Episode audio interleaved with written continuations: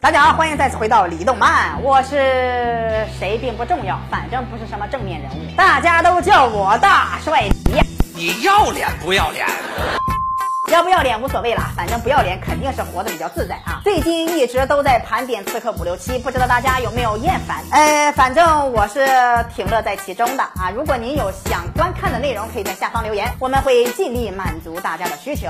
今天来给大家盘点一下阿七曾经理发的那些客人，让我们来回顾一下阿七手底下到底出现过哪些神奇的发型啊！奥利给之前阿七想要成为一名快乐的理发师，但是随着自己的梦想越来越远，他的刺客之路好像越来越近了。我们逐渐发现，阿七理过的那几个发型都是奇葩中的战斗机呀！如果给你剪成这样的头型，估计你连杀了阿七的冲动都有吧？踹他！踹他！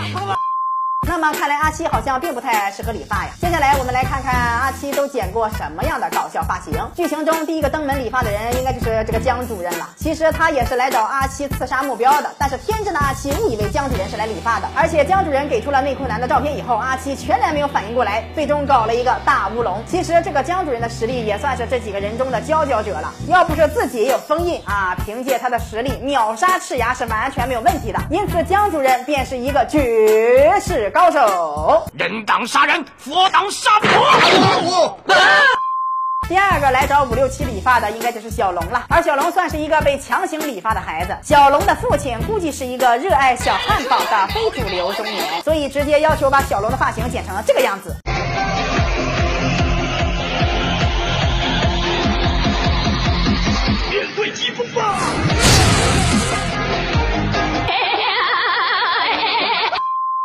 常的障碍，非常的无厘头。不知道大家有没有发现，小龙的这个发型其实是致敬了憨豆先生。不知道大家是否看出来了呢？对不起，没有。第三位春风一郎，春风一郎是第二季登场的角色。他本来是想要找一个女孩子搭讪，所以跑来找阿七这个发型师请教意见的。但是万万没想到，阿七的一番操作之下，居然真的让阿七给蒙废了呀！最终，春风一郎顶着这个发型撩妹成功。因此，通过这次经历，阿七发廊的生意也变得风生水起了。第四位是大春，何大春虽然是第一季后期登场的角色，但是这个何大春的实力不容小视。第一季的时候，我们本以为他只不过是一个普通的保镖，而且当初在保镖排。排行榜中，大春排在了一千二百多名。结果第二季的大春，一个金刚不坏童子身，就能够让传说中的七大暗影刺客中的赤牙手足无措。此实力要是金刚不坏的第九重，估计可能连暗影刺客首领都不放在眼里呀。第五位老乞丐烂命华，老乞丐一共找阿七剪过两次发，一次是用了潮流发型大全来抵押，一次是被梅花十一的飞镖打断。但是他的这个发型剪了就跟没剪一样，这个感觉好像就跟每次去剪头发的我们。一样，半个小时过去了，眼看着一地的头发，但是自己好像并没有什么变化，除了丑，好像再也没有别的词可以形容了。阿个嘞，丑，就磕碜，难看，看你两就想吐，完想让踩两脚。行行行行行。